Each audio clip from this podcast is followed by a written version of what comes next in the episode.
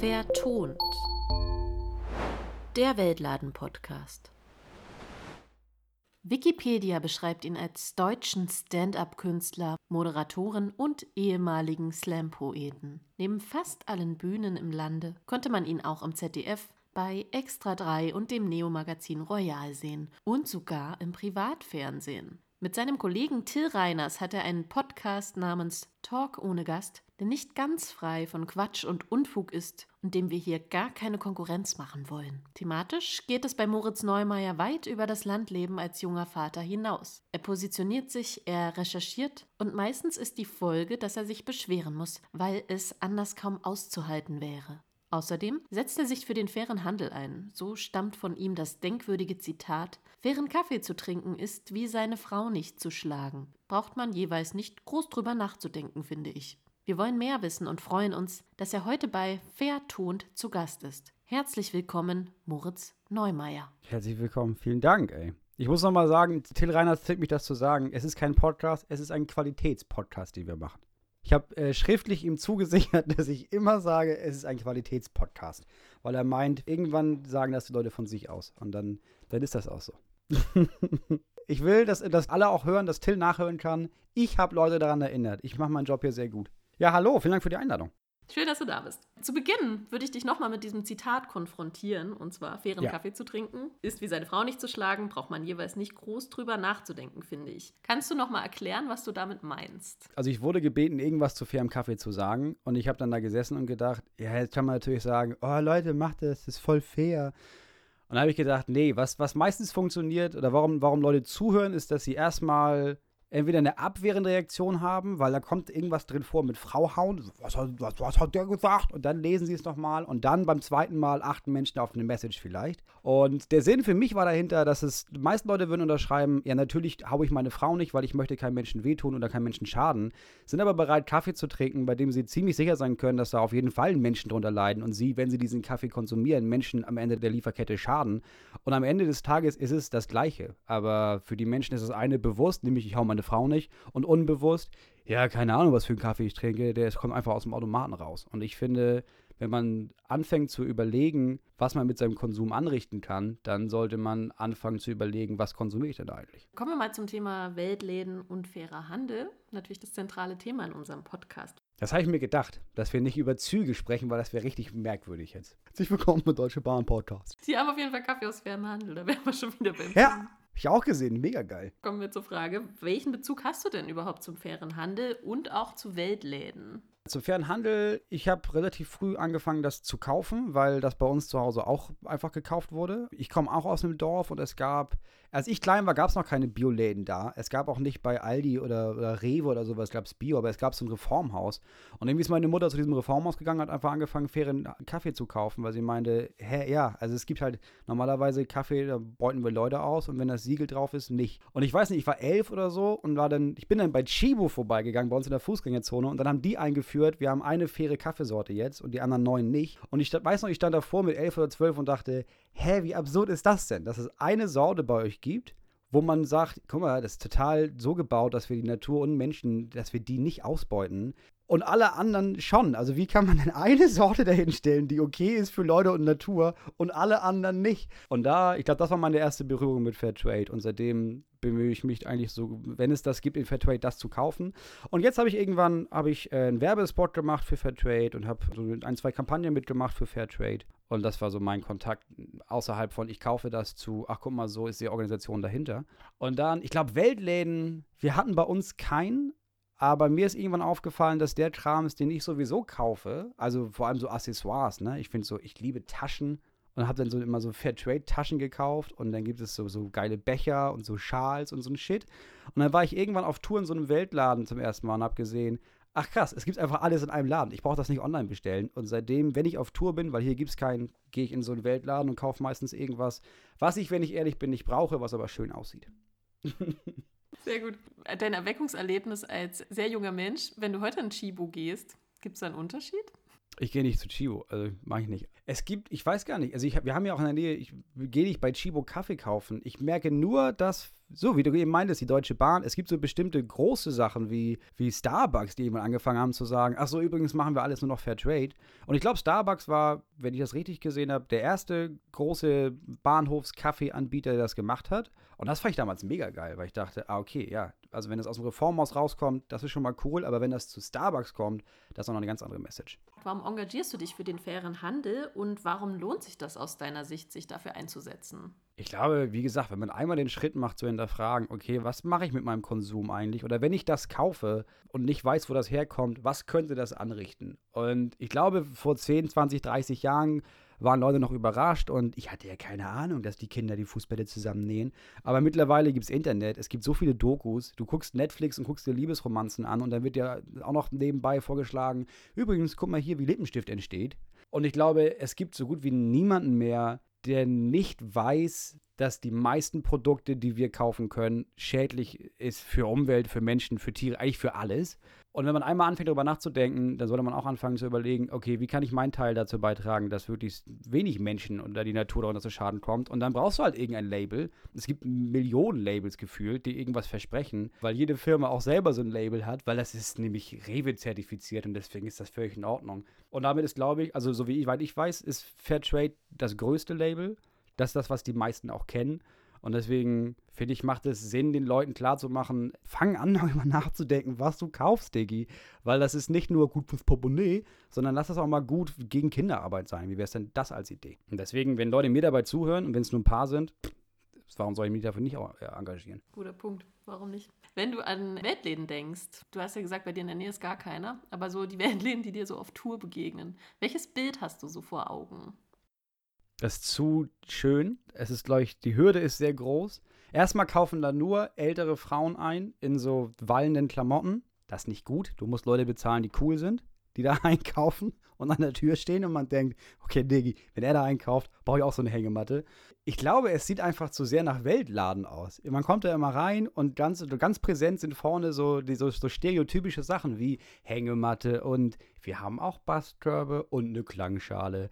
Und ich glaube, man fühlt sich immer ein bisschen komisch da reinzugehen als junger Mensch, wenn man denkt, ja, ja klar, meine Tante würde hier einkaufen. Das ist der Laden von meiner Tante, jetzt bin ich auch hier drin. Aber wenn man einmal drin ist, dann merkt man, dass da nicht nur sowas ist wie, wie Taschen und schöner Schal, sondern halt voll viel praktischer Kram, und man denkt, ach so, krass, es gibt das und das in Fairtrade.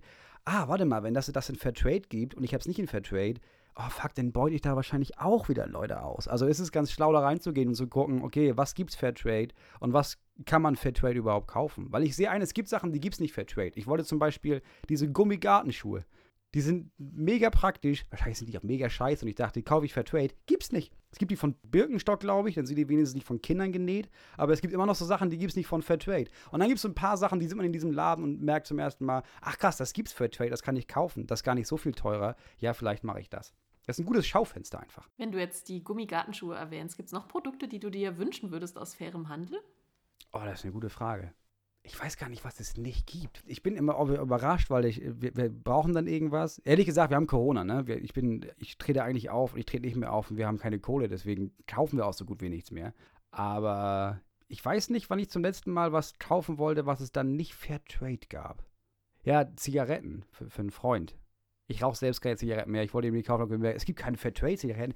Das ist doch eine Marktlücke. Und dann habe ich nachgelesen und gemerkt, ah nee, das ist mit Absicht so, weil man will ja auch Menschen schützen und auch den konsumierenden Menschen und deswegen gibt es das nicht Fairtrade. Aber sonst, nee, mir fällt gerade nichts ein. Also wahrscheinlich wäre es geiler, wenn so eine Auswahl größer wäre, weil es gibt auch wahrscheinlich Fairtrade-Lampen, aber dann wäre es geiler, wenn es mehr Modelle gäbe, weil dann triffst du mehr Geschmäcker und Leute sind eher bereit, das zu kaufen. Aber ich glaube, die einzelnen Produkte fällt mir keins ein, was ich, was ich jetzt länger gesucht hätte. Wir geben die Gartenschuhe auf jeden Fall weiter. Ja, ist wichtig für mich. Ich weiß, kann man zu jeder Gelegenheit anziehen. Aber was ist denn, was ist denn dein Lieblingsprodukt aus fairem Handel?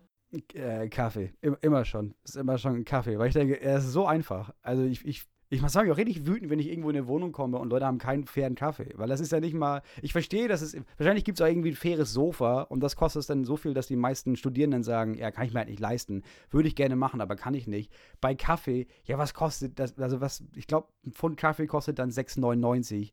Das ist nicht die Welt. Also, das ist dann irgendwie 2 Euro mehr als als wenn du das nicht verkaufst und dafür beutest du keine Kinder aus. Wie kann man das nicht ausgeben wollen? Und das finde ich ganz geil. Das hat mich zwischendurch hat mich sehr genervt, weil bis Starbucks kam, gab es am Bahnhof einfach keinen fairen Kaffee, also konnte ich keinen vernünftigen Kaffee trinken. Und mittlerweile kann ich jedes Mal, denke ich, ja, ist doch, ist doch geil, dass ich weiß, ich kann diesen Kaffee trinken und niemand wird ausgebeutet, weil da so ein scheiß Logo drauf ist. Wie gut ist das denn? Also es ist nach wie vor Kaffee.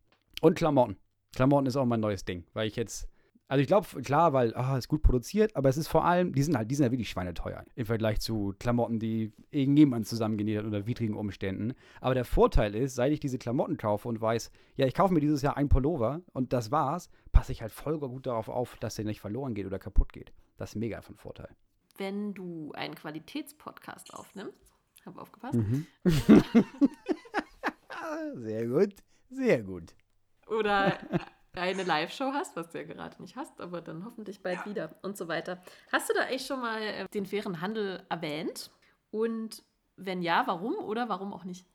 Ich hatte, glaube ich, einen kurzen Teil in meinem letzten Programm. War nur so ein ganz nebensächlich. Es ging darum, dass niemand von uns ein perfektes Leben führen kann und dass wir alle uns wünschen, dass wir, dass wir total auf alles aufpassen und nee, ich habe überhaupt keine, ich bin meiner Verantwortung gerecht und wir haben gerne das Gefühl von, wir sind nicht mitschuld an dem Leid der produzierenden Länder von dem, was wir konsumieren, aber niemand von uns schafft das, weil das System um uns herum so aufgebaut ist, dass wir das nutzen müssen. Und mein Beispiel war, wir sitzen jetzt alle hier und es kann sein, dass ihr auf, auf alles voll gut aufpasst, aber ihr sitzt hier auf, auf diesen Stühlen, auf diesen Plastikstühlen Staffeln. Und die sind hundertprozentig nicht fair produziert. So, jetzt könnt ihr entweder aufstehen und sagen, oh, da muss ich ja, aber nee, ihr bleibt sitzen, weil das einfach, niemand hat bisher darüber nachgedacht, warum dieser Stuhl, auf dem ich sitze, wahrscheinlich nicht fair produziert ist. Also das heißt, wir leben in einem System, in dem wir nicht perfekt sein können und nicht auf alles achten können.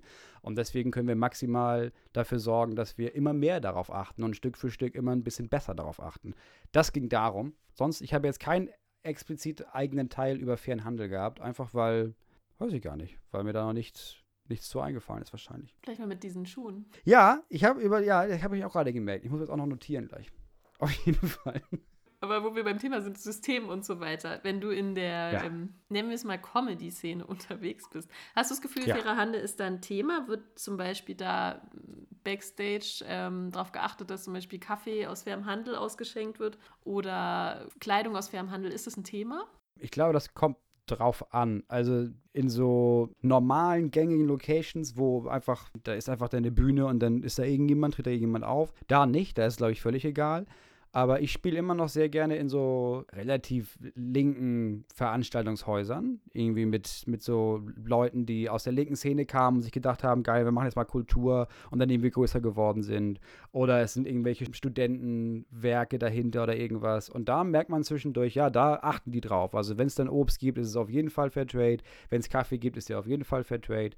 Darauf wird geachtet, aber das ist dann gar nicht abhängig von der Comedy-Szene oder weil das da ein Ding ist, sondern weil verschiedene VeranstalterInnen im Hintergrund, weil denen das wichtig ist. Auf der Bühne ist das kein Thema und hinter der Bühne ehrlich gesagt auch nicht. Liegt aber auch daran, dass also Comedy ist immer noch nicht besonders politisch. Ich glaube, die Prämisse in Deutschland ist nach wie vor, Hauptsache Leute zum Lachen bringen. Ab und zu hat man mal eine Botschaft, aber die wenigsten machen wirklich mit Absicht politische Comedy weil es auch einfach dafür sorgt, dass deine Karriere nicht so schnell nach oben geht, wie wenn du nicht politisch bist. Sobald du politische Sachen äußerst, verkleinerst du deine Zielgruppe enorm, weil Leute finden das dann scheiße, was du sagst, oh, die linke Sau. Und dann hast du schon einfach einen riesigen prozentualen Satz von Leuten, die auf jeden Fall nicht mehr gucken wollen, was du machst. Dann kannst du dir sicher sein, sobald du im Internet politisch bist, auf irgendeine Art und Weise rasten die Menschen aus, du kriegst Morddrohungen, das LKA ermittelt. Dann auch alle keinen Bock drauf. Und deswegen ist die Comedy nicht so politisch wie zum Beispiel, weiß nicht, in Amerika oder irgendwo den USA. Ich habe noch was aufgeschnappt. Ich weiß gar nicht mehr, ob es im Qualitätspodcast war oder beim ZDF für euch. Das, was beim Klimawandel fehlt, ist das Unmittelbare. Und da ging es darum, dass du jetzt deine Brötchen mit EC-Karte kaufen kannst bei dir im Dorf. Und dann habt ihr so ein bisschen rumgesponnen, was denn passieren muss, damit der Klimawandel gestoppt werden kann. Und meine Frage wäre jetzt, was bräuchte es denn, damit die Leute auch beim fairen Handel unmittelbar was spüren? Also bei einzelnen Leuten, weil die Masse wird das nie spüren. Boah, das ist halt immer die Frage, wie man die Leute dazu kriegt. Ich glaube, du musst die Leute einfach, du musst Menschen einfach unmittelbar zeigen, was. Wobei, das reicht ja nicht mal. Also, wie viele Menschen gibt es, die wissen, wie zum Beispiel an der Elfenbeinküste Kinder arbeiten, um Kakao abzubauen und trotzdem kaufen alle Milka und die ganzen anderen Firmen und machen sich nicht die Mühe, einfach eine Fairtrade-Schokolade zu kaufen. Das heißt, der Optimist in mir würde sagen, ja, du musst den Menschen das einfach nahebringen, die müssen einfach, du musst ihnen genau erklären, wie deren Konsum, wie der dazu führt, dass Kinder ausgebeutet werden. Aber am Ende des Tages bin ich kein Optimist, sondern Realist und weiß, ja, einige Leute wird das irgendwie dazu bewegen, aber die meisten nicht. Ich glaube, wenn es ein Mittel gäbe, um Leuten einfach zu vermitteln, ach guck mal, kauf Fairtrade, das ist besser, und dann sagen die Leute, ach so, dann mach ich das, dann hätte das jemand schon gefunden. Und so ist es einfach eine Sauarbeit, einzelne Menschen davon zu überzeugen, auf die richtige Seite rüber zu wechseln. Kommen wir ein bisschen, da sind wir beim Thema Verantwortung und so. Was kann denn ja. jeder, jede von uns so machen? Du hast neulich im Fernsehen erzählt, dass dein Sohn und du entdeckt haben, dass man mit Nagellack tragen die Welt verändern kann. Vielleicht kannst du es nochmal kurz erzählen und vielleicht hast du noch Ideen, womit man noch auf so eine Weise die Welt verändern kann. Ja, das kommt daher, dass mein Sohn früher sehr gerne Nagellack getragen hat und eines Tages dann meinte, ja, lass uns das mal darauf machen, aber danach müssen wir es wieder abmachen. Und dann habe ich gefragt, warum? Und er meinte, ja, im Kindergarten, die Jungs hätten gesagt, das ist nur was für Mädchen und er ist ja kein Mädchen, deswegen kann er kein Nagellack tragen. Und dann habe ich angefangen, wollte ich so eine Rede halten über Gender-Stereotype und ach, jeder soll doch, wie er will. Und habe sofort gemerkt, ja, der Typ ist fünf, der hört jetzt auch nicht wirklich zu, was ich da sage, kennt auch die Hälfte der Worte nicht. Also habe ich angefangen, einfach mir selber die Nägel zu lackieren, um ihm zu zeigen, also um das einfach vorzuleben von, guck mal, ich lackiere mir auch die Nägel. Und er hat tatsächlich wieder angefangen, Nagellack aufzumachen. Mittlerweile findet er es nicht mehr so geil oder nicht mehr interessant. Aber ich habe das dann im Fernsehen gemacht und im Internet und bei uns in der Show. Und dann fing an, mir Leute zu schreiben und zu sagen, ja, krass, ich mache das jetzt auch. Und dann habe ich sehr viele Bilder bekommen von, auch oft von Erziehern von männlichen, die das dann gemacht haben und gesagt haben, ja, gut, dass du sagst, stimmt, da habe ich nie drüber nachgedacht, mache jetzt auch im Kindergarten. Kindergarten von Eltern, die geschrieben haben, ja stimmt, ich habe das auch vorgeschlagen und mein Sohn macht das jetzt auch, weil, ach so, andere Männer machen das auch. Mittlerweile gibt es Gitti, diese, wie heißen die Gitti, so eine Nagellackfirma, die mit Männern wirbt, was mir andauernd zugeschickt wird. Und irgendwie haben wir gemerkt, ja krass, also du machst einfach sowas und dann ermutigst du andere Menschen dabei, das mitzumachen. Das ist am Ende des Tages ist es einfach eine Kampagne dafür, dass Leute das machen sollen, was sie wollen und nicht das, was sie glauben, was ihr Geschlecht machen sollte. Und das war ziemlich easy eigentlich. Wo fängt denn politisches Handeln für dich an? Hast du das in dem Moment auch als politisches Handeln aufgefasst? Nee, politisch nicht. Also sowas wie gesellschaftliches Handeln schon. Also schon, weil ich dachte, ah ja krass, okay, wenn das bei meinem Sohn klappt, dann könnte ich ja anderen Männern mitteilen, ey, wenn ihr Bock drauf habt und wollt, dass eure Söhne das auch machen, könnt ihr das einfach machen. Und dann war es so ein automatisches gesellschaftliches Handeln. Ich finde die Unterscheidung zwischen politisch und nicht politisch immer ein bisschen merkwürdig, weil wenn ich jetzt hier oder wenn ich in einem Podcast sage, ey, man sollte übrigens Fairtrade-Kaffee trinken, dann wird es eingestuft als, ja, das ist ja eine politische Äußerung. Aber ist es ja nicht. Das ist einfach nur eine Äußerung von, ja, es ist mega dumm, das nicht zu machen und das ist scheiße, wenn du es nicht machst. Und ich finde, das, das ist halt nicht politisch, das ist einfach einfach klar, dass man das machen sollte, sobald man einmal darüber nachdenkt, was man tut, wenn man kein Fairtrade-Kaffee trinkt. Das ist wie die Einteilung von links und rechts. Das ist immer so eine Einteilung, bei der ich denke, ja, diese Einteilung bringt einfach nichts. Alles, was du machst, ist politisch, weil alles, was du machst, Auswirkungen auf andere Menschen haben kann. Und wenn das eine Auswirkung hat, dann ist es von da an politisch. Wie können Menschen aus deiner Sicht, wir haben schon ein bisschen drüber gesprochen, für nachhaltige Produktionsweisen und nachhaltigen Konsum noch sensibilisiert werden, ohne dass man mit dem Holzhammer kommt? Und inwiefern kann Humor dabei eine ja. Rolle spielen? Ja, ich wollte gerade sagen, also ich glaube Humor. Also ich, oder ich merke, Humor ist, ist ein ganz großer Schlüssel bei Leuten. Wenn du dir so eine ernste Kampagne anguckst, lange, lange oder bis heute versuchen ganz viele Kampagnen so auf ganz doll auf Tränendrüse zu drücken. Früher hatte das noch diesen Blick von bitte hilf mir. Jetzt habe ich gemerkt oder auch schon nachgelesen, jetzt sollen die Kinder lächeln wenigstens, weil dann hat man das Gefühl, oh, ich gebe einem lächelnden Kind Geld. Und was, ist, was ich noch nicht bisher gesehen habe, ist, es ist halt schwer, einen lustigen Spot dafür zu machen.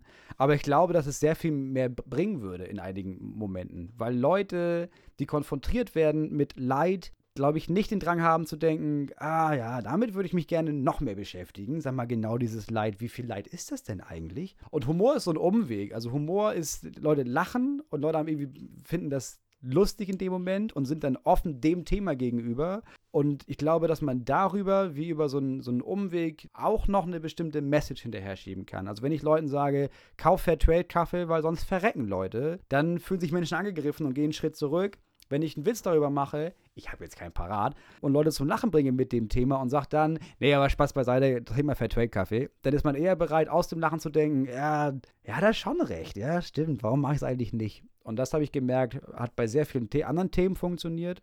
Bei Sexismus oder bei Rassismus oder bei, ja, ja, dein Opa war auf jeden Fall auch Judenmörder, entweder aktiv oder passiv. Warum sollte das da nicht funktionieren? Aber ich glaube, dass das sehr schwer ist, weil sobald, wenn man ehrlich ist, sobald eine Werbeagentur von sich aus überlegt, ich mache mal einen lustigen Sketch, ist das nicht lustig genug, damit Menschen überhaupt drüber lachen können. Das heißt, man sollte das zusammen machen mit Menschen, die beruflich mit Humor arbeiten. Du hast ja gerade eben schon mal ein bisschen was zur Unterscheidung politisch, nicht politisch und so weiter gesagt. Und zuvor auch dazu, dass es nicht unbedingt karriereförderlich ist, sich zu stark politisch zu positionieren. Das ist dumm. Ja. du tust es trotzdem. Also du wirst wahrgenommen als jemand, der genau das tut. Also der klar Stellung bezieht zu politischen Themen und der auch einfach an relevanten Themen gerade dran ist.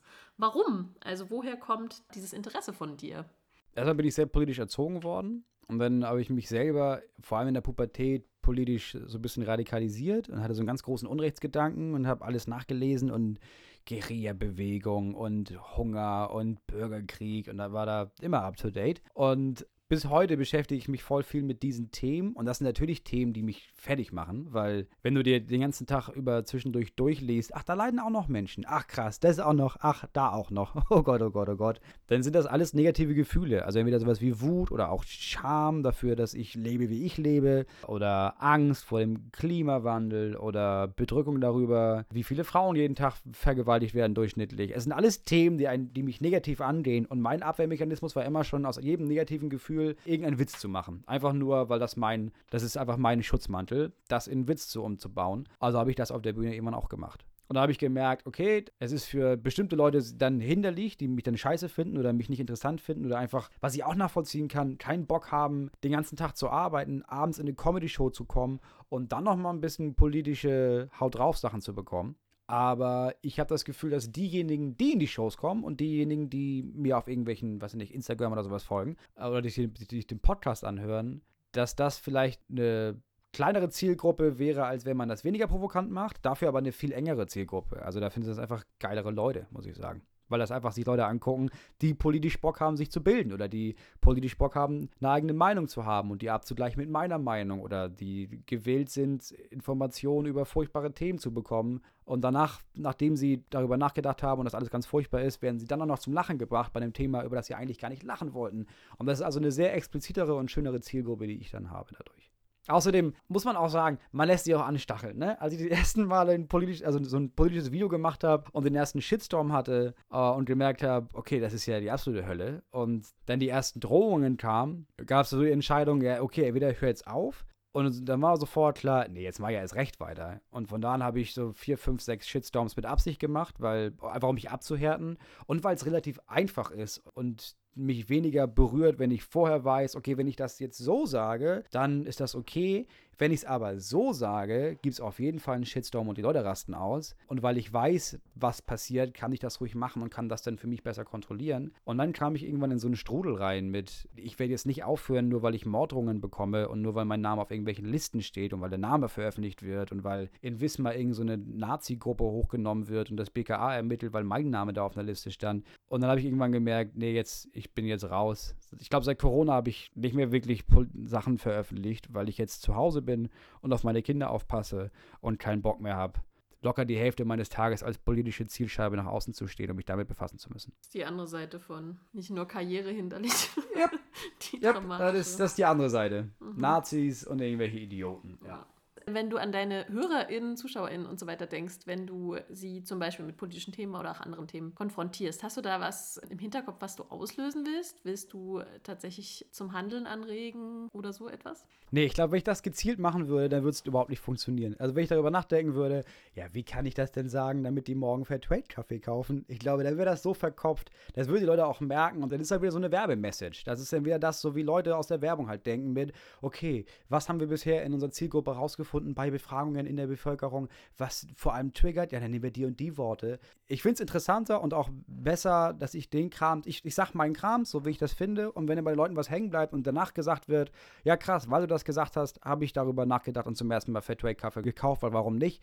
Dann ist es sehr viel natürlicher und ich glaube, so funktioniert es auch sehr viel besser.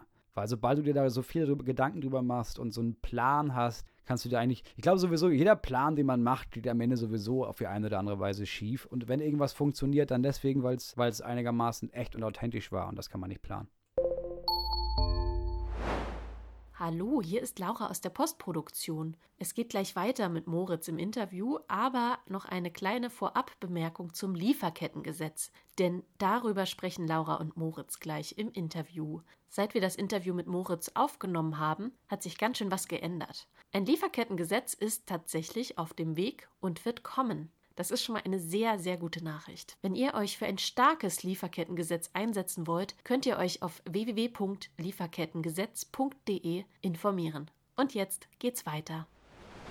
Jetzt haben wir noch ein explizit politisches Thema, insofern, als es, dass es gerade in politischen Gremien unterwegs ist, nämlich das Lieferkettengesetz. ja. Dass das überhaupt noch auf dem Weg ist äh, und die CDU das blockiert, das ist nur doll. Oh, genau. Also da gab es ja eine Petition und du weißt, worum es geht, die Einhaltung von Menschenrechten ja. entlang der Lieferkette. Ja, das wird auch schön, wenn das mal klappt oder nicht. Vielleicht, dass wir da nochmal das aufschreiben müssen, damit sich Menschen dran halten. Willst du noch ja. was dazu sagen, wie du dazu stehst? Und oh, das ist unglaublich. Im Moment, es ist das Jahr vor der Wahl. Und das Jahr vor der Wahl in Deutschland ist immer so ein bisschen, dass man denkt, ah, okay, alle positionieren sich, alle müssen irgendwie klar machen, das ist unser Standpunkt, wählt uns. Und die CDU schafft das jedes Mal, bei jeder Wahl wieder zu zeigen, guck mal, wir sind wirklich menschlich gesehen nur Scheiße. Das Einzige, was uns interessiert, ist eigentlich, ja, die Konzerne aus unseren Wahlkreisen oder die, die uns besonders viel Geld geben oder die rufen, ja, aber die Arbeitsplätze die Arbeitsplätze. Und dann machen die das. Alles, was ein vernünftiges Gesetz wäre, weil es logisch ist,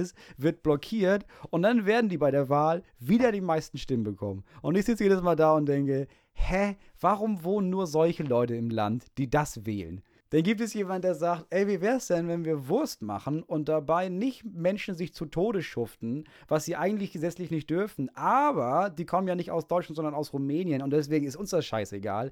Wie wäre es, wenn wir da vielleicht ein Gesetz machen, dass das nicht okay ist? Und dann kommt die CDU und sagt, ja, oder, bald ist auch Grillsaison, lass mal doch machen. Ja, und dann ist das so. Und man denkt, wirklich, ist das Demokratie? Jesus, warum ist das okay? Warum brauchen wir ein Gesetz dafür, in dem steht, lass mal Menschenrechte einhalten? Nicht nur vor der eigenen Haustür, sondern auch ein paar Kilometer weiter östlich und westlich, ey. Ja, vielleicht habe ich mich da ein bisschen reingeredet. Im Moment, es ist diese Woche mein Thema. Als ich das gelesen habe, habe ich auch gedacht, was ist denn los bei den Leuten? Und wenn du, wenn du auf so einen CDU-Menschen triffst, der dir mit der Grillsaison kommt, wie entkräftest du das? Das kann man nicht entkräften, weil wir auf zwei komplett verschiedenen Ebenen diskutieren. Man sagt halt immer, ja, man muss ja im Gespräch bleiben. Wir können kein Gespräch führen. Wenn ich sage, pass auf, Menschenleben und oder ein menschliches Dasein und Menschenrechte sind voll wichtig und jemand sagt, ja, aber meine Wurst soll nicht mehr als einen Euro kosten, dann haben wir keinen Boden, auf dem wir diskutieren können, weil das ist keine Meinung, die man meiner Meinung nach haben kann. Und anscheinend ist das Argument, ja, Menschenrechte sind wichtig, kein Argument, was für ihn wirklich ein Argument ist. Und dann brauchen wir uns ja auch nicht unterhalten. Also jetzt kann ich ihm nochmal erklären, wie sehr Menschen darunter leiden und wie pervers das ist, dass solche Fleischbetriebe, was die Tieren und Menschen und der Umwelt antun. Aber wenn sein Standpunkt ist, eine Wurst soll nicht mal einen Euro kosten, ja, dann brauchen wir nicht diskutieren. Dann wählt weiter die CDU und hoffentlich kriegst du einen Herzinfarkt mit Mitte 40, weil du zu viel Fleisch isst. Und dennoch, du und wir ähm, haben ja immer noch im Hinterkopf, dass wir in Zukunft noch ein paar mehr Leute haben, die da mitgehen, ne? Die denken, hm, könnte man mal drauf achten. Ja, aber es gibt so Leute, es gibt ja auch Leute, die dazwischen stehen. Also es gibt Leute, die sind jetzt nicht bei mir und sagen, ja, natürlich ist das wichtiger, Menschenrechte zu haben. Wenn eine Wurst dann 12 Euro kostet, ja, fuck it, dann kostet eine Wurst halt 12 Euro. Und auf der anderen Seite nicht sagen, ja, pass auf, eine Wurst muss auch nicht einen Euro kosten, das stimmt. Also es gibt ja Menschen im Mittelfeld, die irgendwie sagen, ja gut, aber wie ist das denn möglich?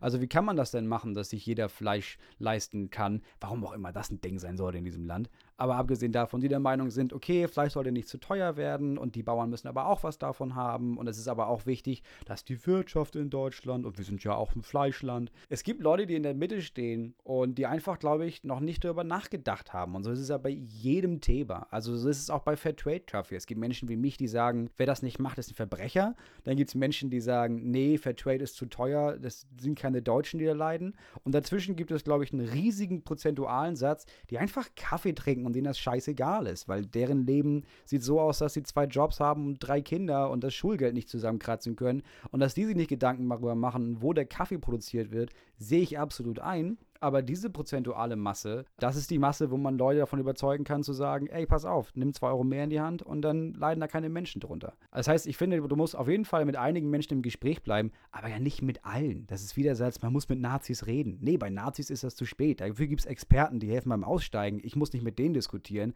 Ich muss mit Jugendlichen diskutieren, die merken, keiner kümmert sich um mich, aber der Typ mit der Glatze will mein Freund sein. Ja, mach das mal nicht, geh mal woanders hin. So, Leute auf der Grenze oder in der Mitte, mit denen kann man reden und sollte man auch reden.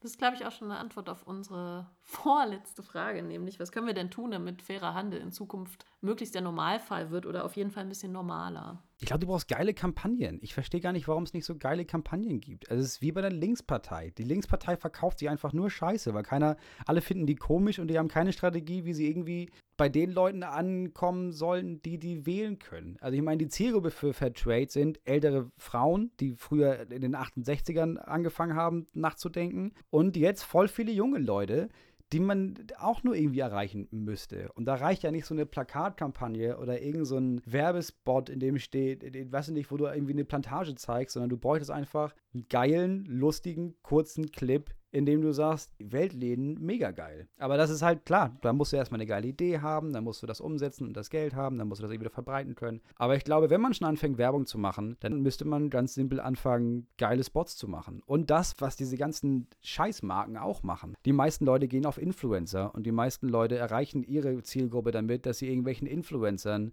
eine Uhr geben und die sagen dann bei Instagram, ah, guck mal, Gucci. Und dann kaufen da deren AnhängerInnen eine Gucci-Sache. Deswegen wahrscheinlich sollte man anfangen, irgendwelchen coolen Leuten auf Instagram oder auf Facebook oder wo auch immer Leute, weiß nicht, Leute unterwegs sind, denen klar zu machen, pass auf, Fairtrade ist geil, sag das doch mal deinen FollowerInnen und dann machen die das hoffentlich. Weil das hilft ja schon. Also weißt du, wenn ich, wenn jemand wie, wie Finn Kliman sagt, oder jetzt gerade Felix Lobrecht, Felix hat gerade Werbung gemacht für Viva Con Aqua.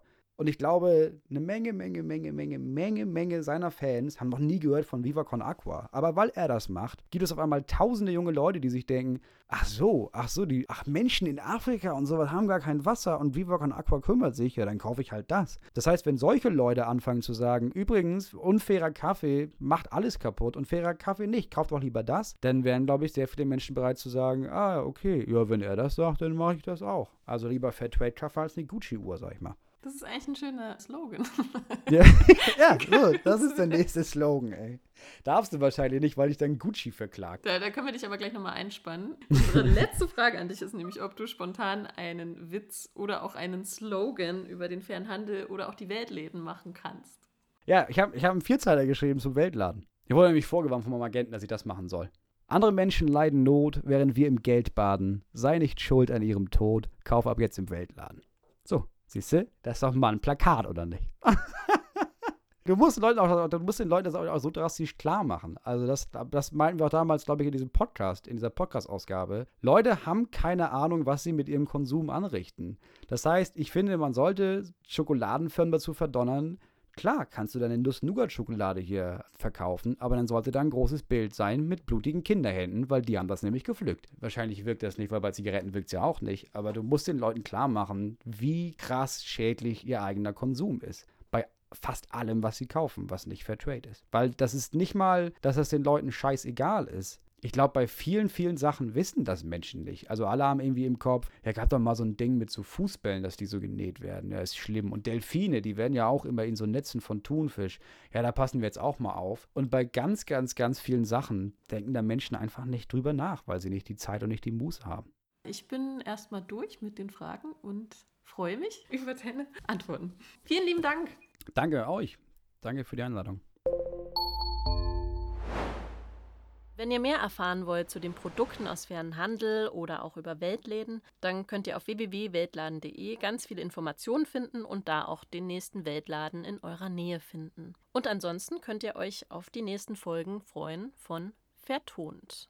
Vertont ist ein Podcast des Weltladen Dachverbands und wird gefördert von Engagement Global im Auftrag des BMZ und durch Brot für die Welt.